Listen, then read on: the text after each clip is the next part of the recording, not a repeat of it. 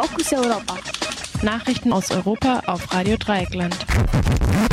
Es ist halb zehn am 22. September 2020 und ihr hört die Nachrichten von der Kollegin Pia.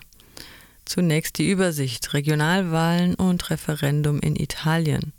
Zypern verhindert EU-Sanktionen gegen Belarus.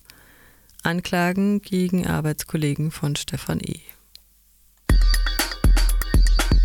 In Italien fanden gestern in insgesamt sieben Regionen Wahlen statt.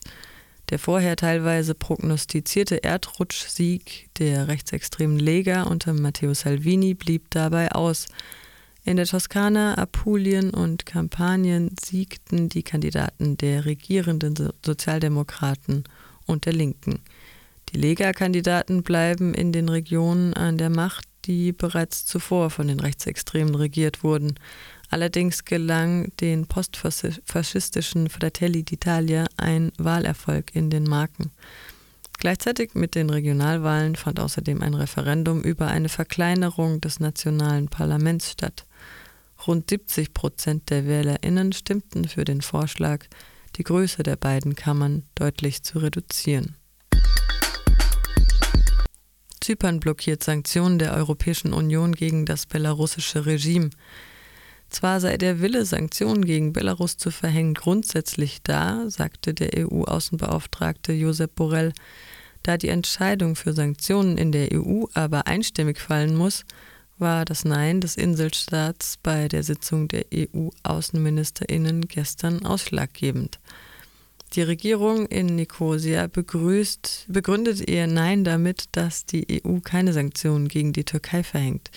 Diese beute unrechtmäßig Gasvorkommen im östlichen Mittelmeer aus.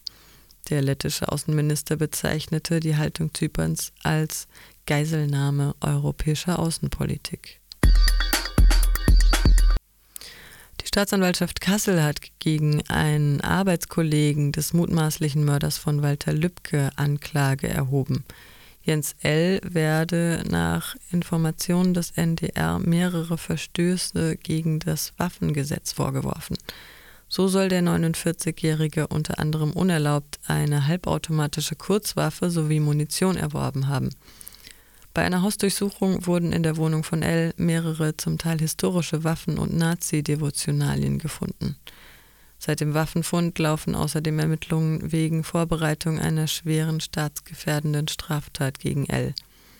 In seiner Aussage gab der mutmaßliche Mörder von Lübcke, Stefan E., an, sein Arbeitskollege habe beim Verstecken der Tatwaffe Schmiere gestanden. Das bestreitet Jens L. jedoch.